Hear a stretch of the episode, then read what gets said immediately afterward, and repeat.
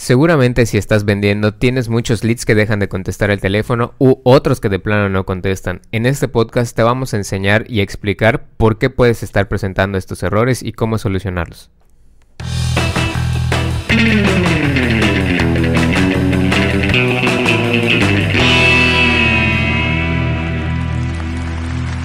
Hola, ¿qué tal? Bienvenidos al podcast de Aloha. Eh, un, nuevo podcast de Aloha, aquí con mis compañeros. No, no están teniendo un déjà vu. Igual ellos eh, vienen a compartirnos este interesantísimo tema. Que como bien comentó mi compañero Edwin al inicio, eh, busca explorar el por qué eh, ese enigma, ese gran enigma para los vendedores, por qué me dejan de responder los, los, los leads, ¿no? Que es una problemática muy presente en el mundo de las ventas eh, de productos complejos, inmobiliarios, autos, etc. O en el mundo del business to business, ¿no? Que, pues, de antemano, número uno, va a haber gente que se pierda el interés, pero la meta con estos consejos y con este, con este podcast es que ustedes puedan entender un poco más al cliente y también eh, abordarlo, saber abordarlo, ¿no? Cuando vean que empieza a perder este interés. Igual vamos a hablar un poquito de datos, de estadísticas, de estudios para conocer un poco más al, lead y sobre todo para saber cuándo abordar al lead. Y no solo nos referimos, y nos referimos un poquito, bueno, sí, nos referimos un poquito a horarios y, días y tiempos, ¿no? Eh, bueno, antes de iniciar, eh, ya, mi, ya presenté a mi compañero Edwin, pero Edwin, ¿cómo estás el día de hoy? ¿Qué tal Internet? Gusto saludarlos muy bien aquí, listos para compartirles estos valiosos factores y datos que van a ver. Que de hecho sí están muy, la neta están muy interesantes. Y mi compañero Pablo que nos acompaña de nueva cuenta. ¿Qué onda Internet? Que todo el mundo está pidiendo. Sí está vivo, sí está vivo. Sí está vivo, está acá con nosotros. Más o menos, pero pues sí, aquí estoy. aquí estoy. Y pues antes de que me regañe, como todos los podcasts, que lo dejo de último, a nuestro Floor manager, director creativo. Ah, no, no es director creativo. director de podcast. Eh, ¿Qué más? Eh, productor. Producer.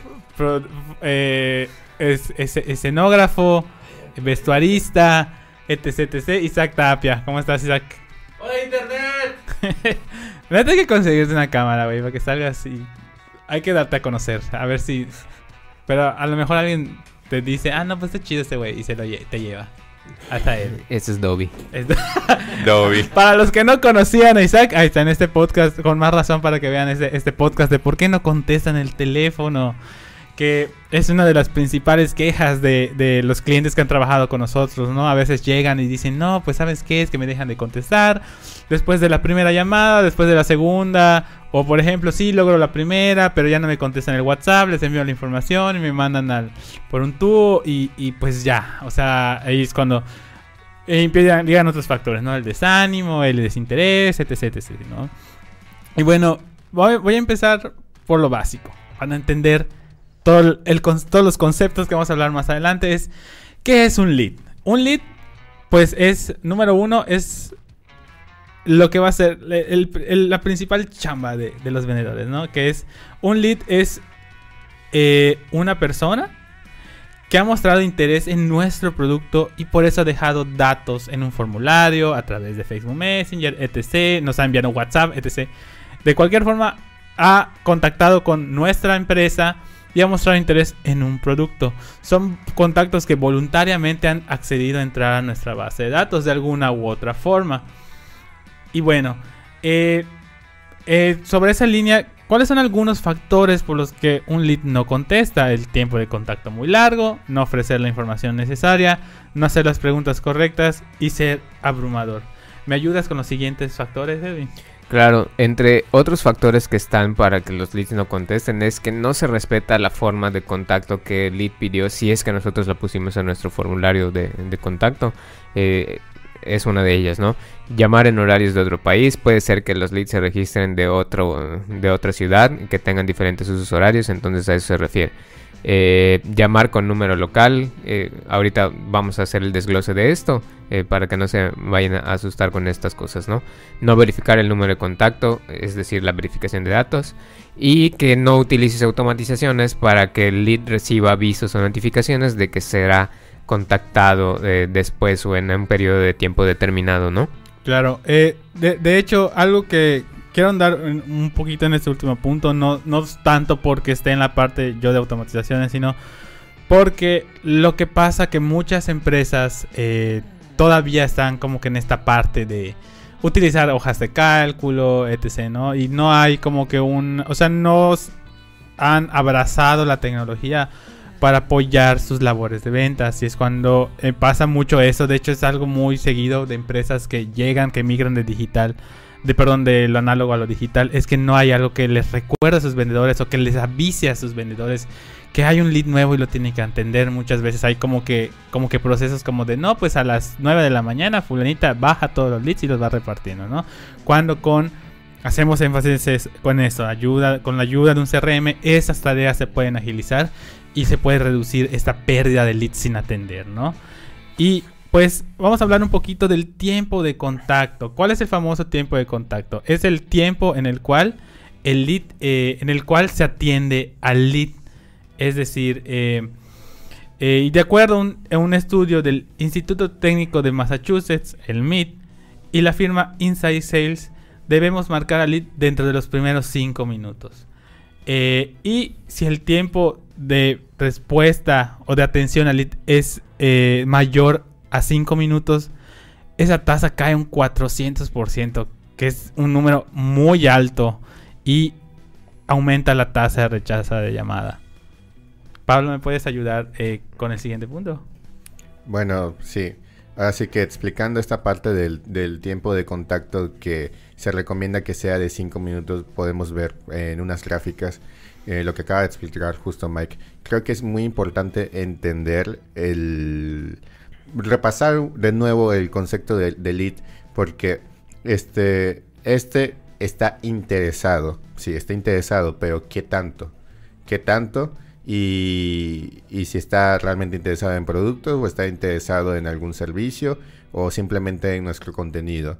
Entonces, eh, esta parte es muy importante entenderla para saber este lo si, si tenemos que, o sea, para llamar inmediatamente y ahora sí que hacer este proceso de exploración y, y entender pues si podemos ayudar al lead o no y empezar a calificarlo. Entonces por eso es muy importante contactarlo en los primeros cinco minutos y también es, es, es importante porque en ese momento el lead está, digamos que interactuando, está, este, está reciente. O sea, si ellos quieren ser contactados, tiene que ser en ese tiempo. También cabe mencionar que estos cinco minutos es en llamada, cuando es por otros medios, como es este correo este o, chat, es distinto. Entonces, en, en una comparativa entre los 5 y 10 minutos, podemos ver ahora sí que el mayor rango de disminución, que es del, del 400%, que, des- que va de, ahora sí que de, de 5 a 10, disminuye un 400, que es lo que acaba de, explicar Mike. Entonces, por eso es muy importante que haya, digamos que esta atención este rápido, o sea, que haya alguien designado para hacer esta llamada. O sea, no es que le vayamos a vender en ese instante, pero debemos contactarlos en esos cinco minutos. Claro, eh, acá ah, ahondando un poquito, ¿no? Eh, y haciendo un disclaimer, porque muchos van a decir, ¿y si me entra un lead a las 3 de la mañana, a las 3, 5 de la mañana tengo que atender? No, obviamente no, porque pues no son horarios laborales. Pero sí es importante atenderlo lo más pronto posible. Entendemos que si un lead pues no tenía insomnio y rellenó un formulario a las 3 de la mañana, tú no te vas a levantar a esa hora a marcarle, ¿no?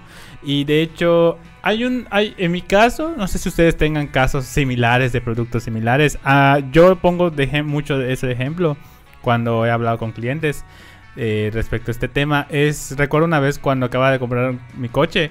Yo pedí información sobre un seguro y pues se me literal se me olvidó. O sea, rellené el, el formulario, todo muy bien.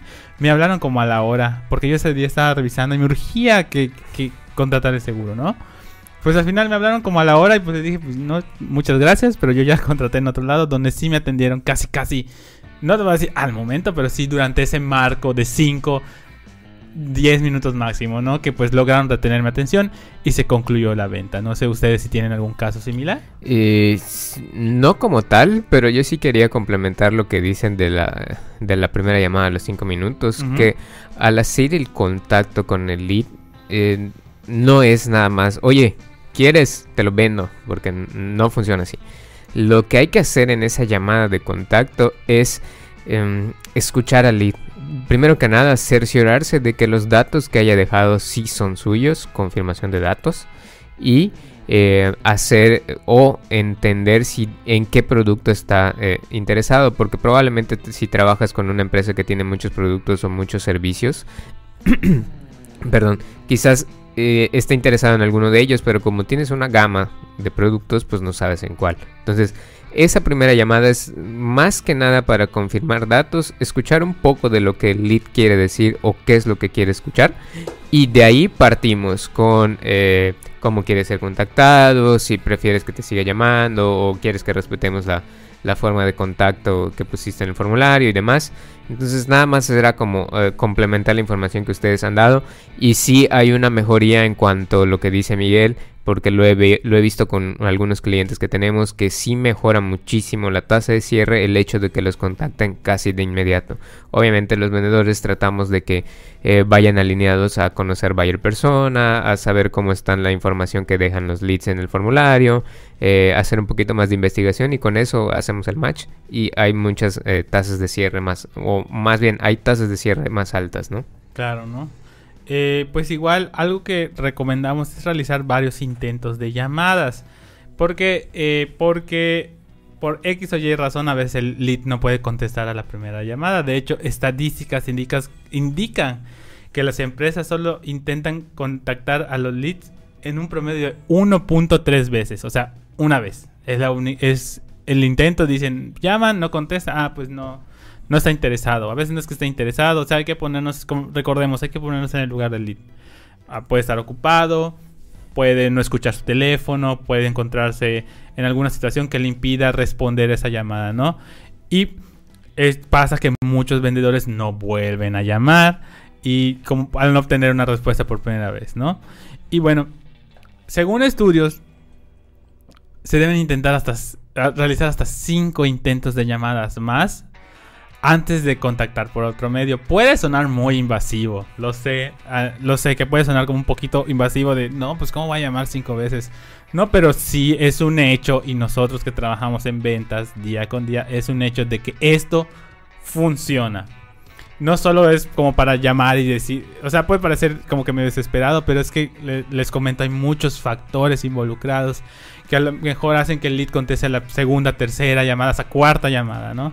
Y bueno, an- de si no contesta durante estas cinco llamadas o cinco intentos de llamadas recomendadas, pues ahí ya se procede a otro método de contacto, por ejemplo, email, mensajería instantánea o cualquier otro que tengamos a nuestra mano. Por ejemplo, si nos dejó nuestro su número y su número celular, un WhatsApp o un mensaje de texto. Y si nos dejó su correo, que de hecho nosotros les recomendamos que en todos sus formularios pidan correo, dar el seguimiento por correo electrónico. Es prácticamente escribirle, eh, desconocí tu interés en tal producto y mira, te doy seguimiento por acá porque no pude contactarme contigo. Creo que ese es un algo muy importante que si no logran contactarlo por llamada, hacer énfasis de que te intenté llamar, no me contestaste, pero pediste información de tal cosa, ¿no?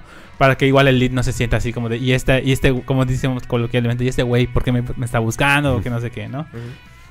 Y bueno, eh, Pablo, ¿nos puedes hablar un poquito de los mejores horarios para contactar a los leads? Sí, nada más para este, contribuir un poco al punto que acabas de, de tocar. Este, también hay, ten- hay- tienen que tener muy en cuenta que, que no son un call center como para, como para, como para tenerle miedo a, por ejemplo, estos cinco intentos. O sea, no, es- no están siendo invasivos. O sea, el lead dejó su información en un formulario, entonces tiene algún interés, no le va a molestar que intenten llamarlo cinco veces. Exactamente. Entonces, por eso es que funciona. Hay que quitarse ese chip de que, ay, a mí me molestaría. Sí. es información que están pidiendo. Creo que eso es lo que tienen muchos de que de como, ah, no, pues como un call center. me ma-". Creo que algo que hablamos, creo que hablamos en un podcast hace poco de eso, que mucha gente piensa, o sea, se pone como que el chip de, "Mm, me, van a, me van a rechazar.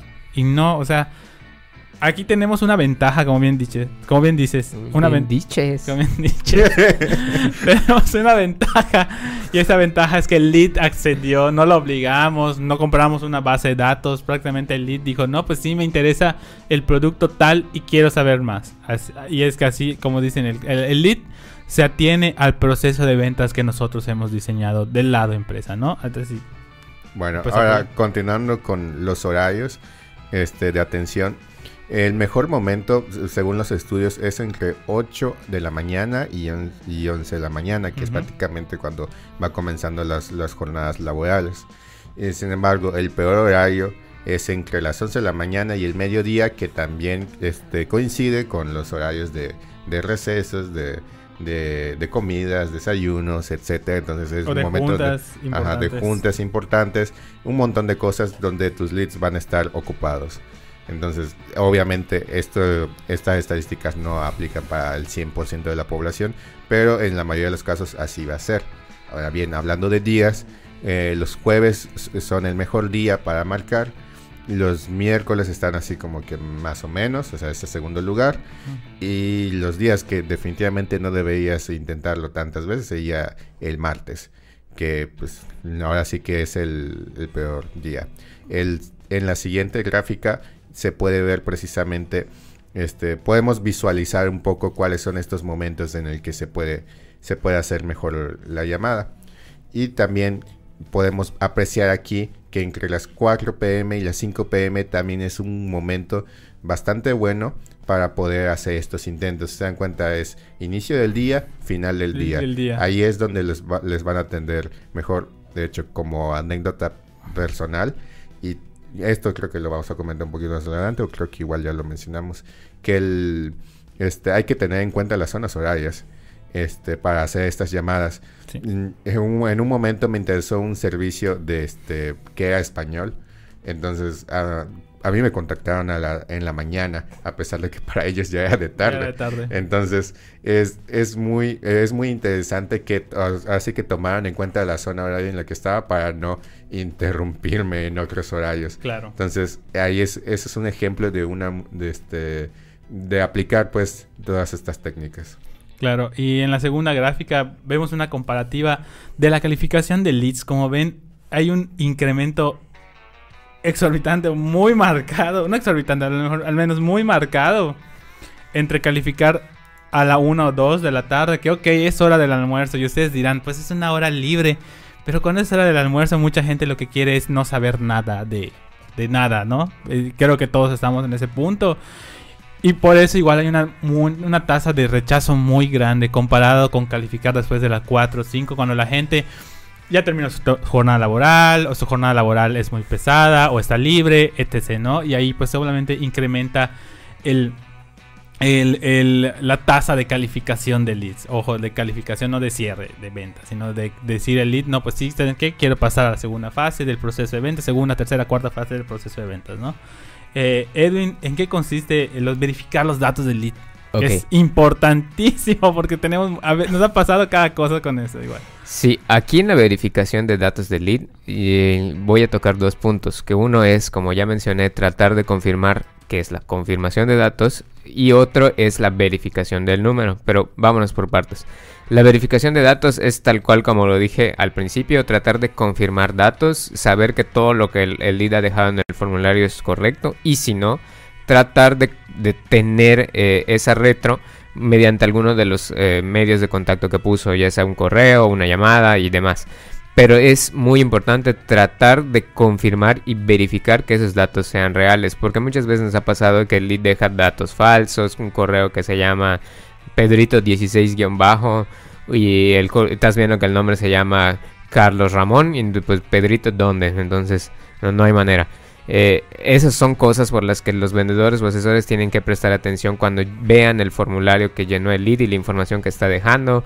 Si el número tiene una clave por país o de región, eh, si no lo tiene, tratar de identificar la alada. Esa es la verificación de datos, ¿no? Y después lo que les decía de la verificación del número de lead eh, es justo eso. Muchas veces nos hemos topado con leads eh, que dicen que sus números no existen, que no son correctos, eh, que están mal escritos, que la clave de región no existe y demás. Para este tipo de casos hay herramientas que lo único que hacen es dedicarse a verificar que el número sea correcto y que exista, es decir, validan los números telefónicos de los leads, que sí tienen un costo extra, tienen un costo un poco eh, más caro. No estoy seguro si en México se puede implementar esto, me parece que sí, pero si no, les dejo como el dato. Esta validación lo que hace es un software de eh, alimentas, eh, es como una base de datos, alimentas el software y el software va con su algoritmo va tratando de identificar qué números son correctos. Ahora, cuando el software detecta que sí es correcto, me parece que está enlazando la llamada con el asesor. Entonces eso eh, tiene muchas eh, ventajas y ayuda al negocio de muchas formas. La primera es con la satisfacción del cliente porque tienes el número correcto, que le permite hacer un contacto mucho más rápido y por ende ser más relevantes valida los números de teléfono como ya mencioné. Eh, esto es ahorrar tiempo para tus vendedores de que no estén tratando de adivinar cuál es la LADE y si existe o no existe el número. Eh, el marketing efectivo eh, que hace que la validación de datos o de números con esta herramienta sepamos si está vinculado a un teléfono fijo o un teléfono móvil. ¿En qué nos beneficia esto a nosotros como marketing o ventas? Si es un número fijo, no tienes por qué desgastarte escribiendo un WhatsApp o tratando de dar la mejor nota de voz para que le mandes a este lead, porque no lo vas a encontrar porque ese número no está asignado a un teléfono móvil. Ahora, si tú estás viendo que está asignado a un teléfono móvil, pues lo único que haces es levantar la voz en el teléfono y marcar. Entonces ahorra tiempo tanto el mar para hacer marketing efectivo, también para ventas, ¿no? Entonces esas son como las ventajas de tener eh, la verificación del número de lead, que como vuelvo a repetir, hay algunas herramientas ahí en el mercado que ustedes pueden eh, eh, eh, contactar y conectar. No damos los nombres porque no queremos hacer algún gol por allá que no debamos, pero sí existen y sí son muy utilizadas, solo que pues tienen un, poquito de, de, precio alto, ¿no? Claro. Y luego tenemos las automatizaciones, como eh, comentaba Miguel, que las automatizaciones pues lo único que hacen es tratar de crear eh, notificaciones para los usuarios, crear notificaciones para los vendedores, eh, puedes crear plantillas o secuencias para que los vendedores tengan a la mano para activar en el momento que crean necesario. Cuando ya han hecho varios intentos y el lead no contesta, pueden activar una secuencia por allá para mandarle algún correo y tratar de de recuperar al lead y que conteste las llamadas. Eh, hacer ese tipo de cosas, ¿no? Y después tenemos los marcadores predictivos, Miguel, si nos puedes ayudar con esto. Claro, los marcadores predictivos pues es un software al final de cuentas, ¿no? Que lo que hace es estar marcando el número de teléfono para verificar si es cierto, o sea, es ejemplo claro. Les ha pasado que están así en el momento más inconveniente del día, están manejando, están en una junta y les marcan y contestan y es o es un silencio o es un bip. Prácticamente ese es el marcador predictivo. Empieza a marcar y empieza a detectar si tu número es real. Si tú el software lo que hace, si tú contestas, ah, sí existe el número. Y, lo, ese es tu trabajo. Contestas, verifica que sí existe, te cuelga y ya le notifica al vendedor, asesor, etc.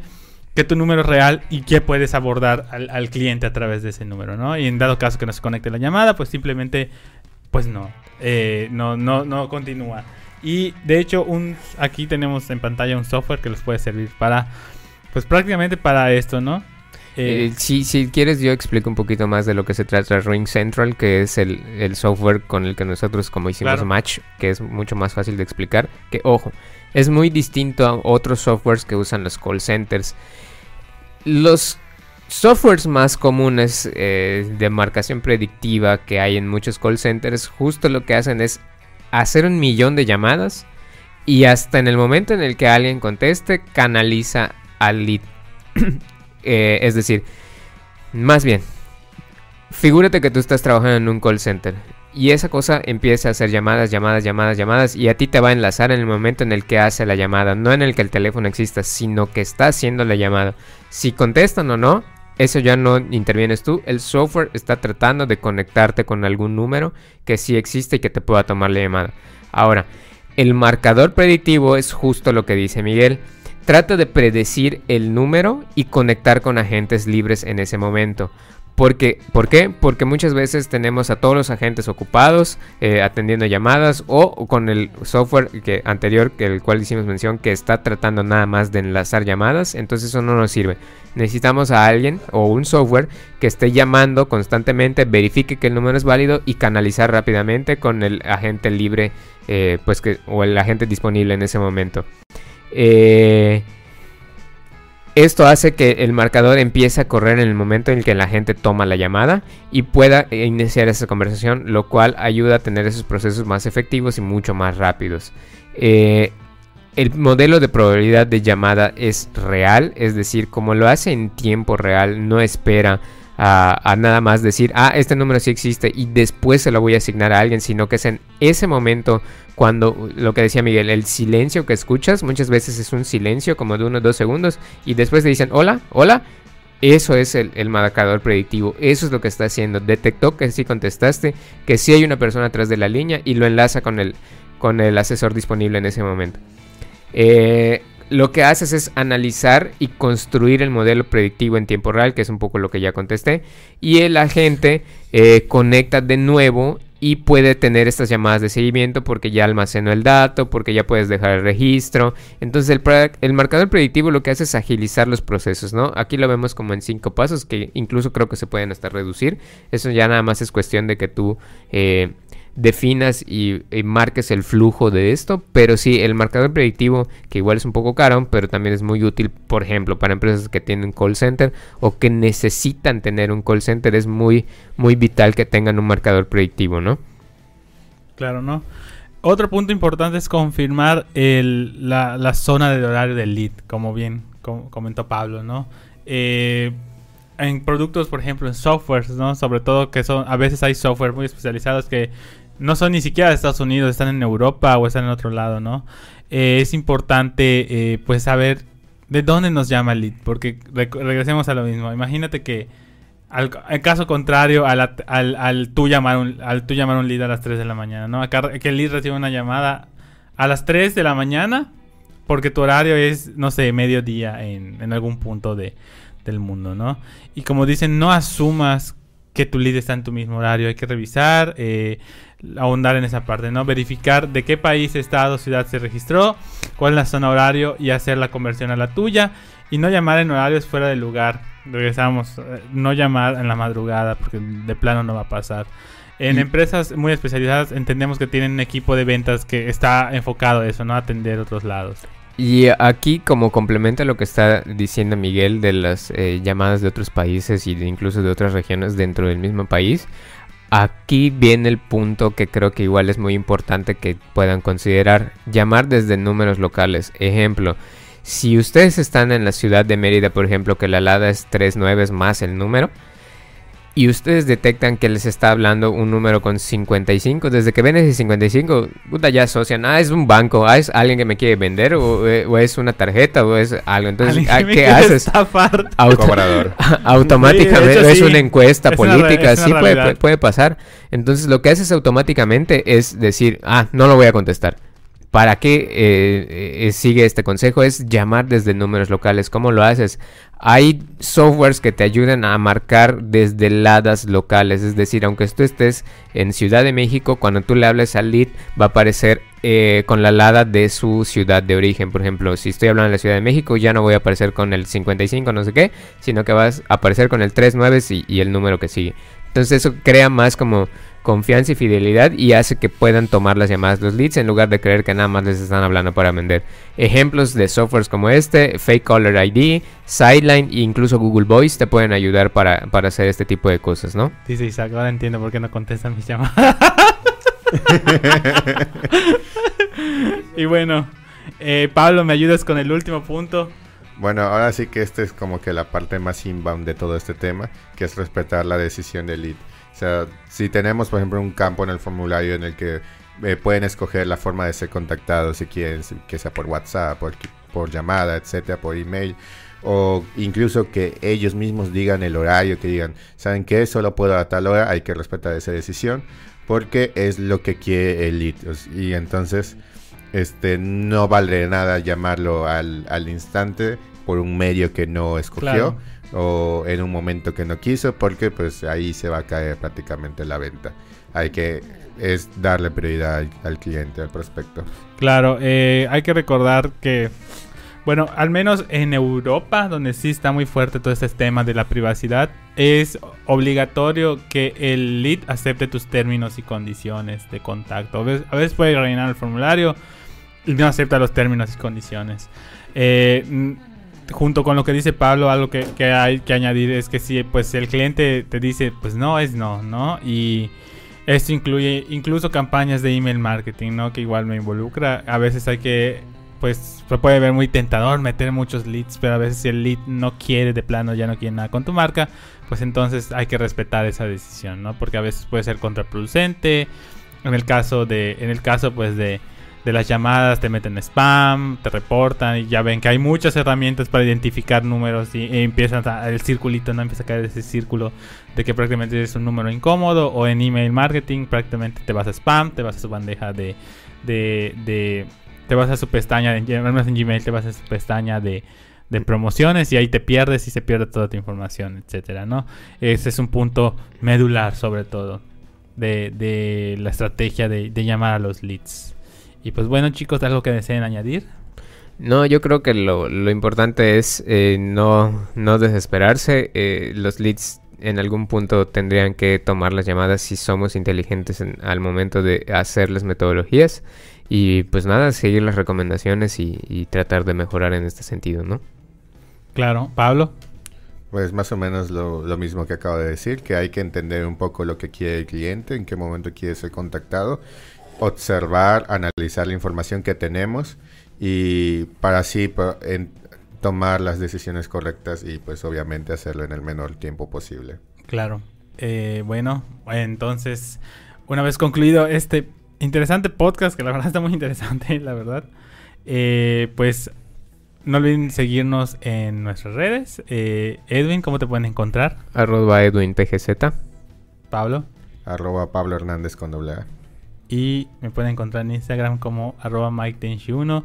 Muchas gracias por escuchar este podcast. Eh, les recordamos que pues estamos en todas las plataformas de podcast. Bueno, casi todas, si no todas. Eh, pues igual recuerden, tenemos streams en Facebook, LinkedIn y YouTube. Y pues nos estamos viendo por esos canales. Gracias por acompañarnos.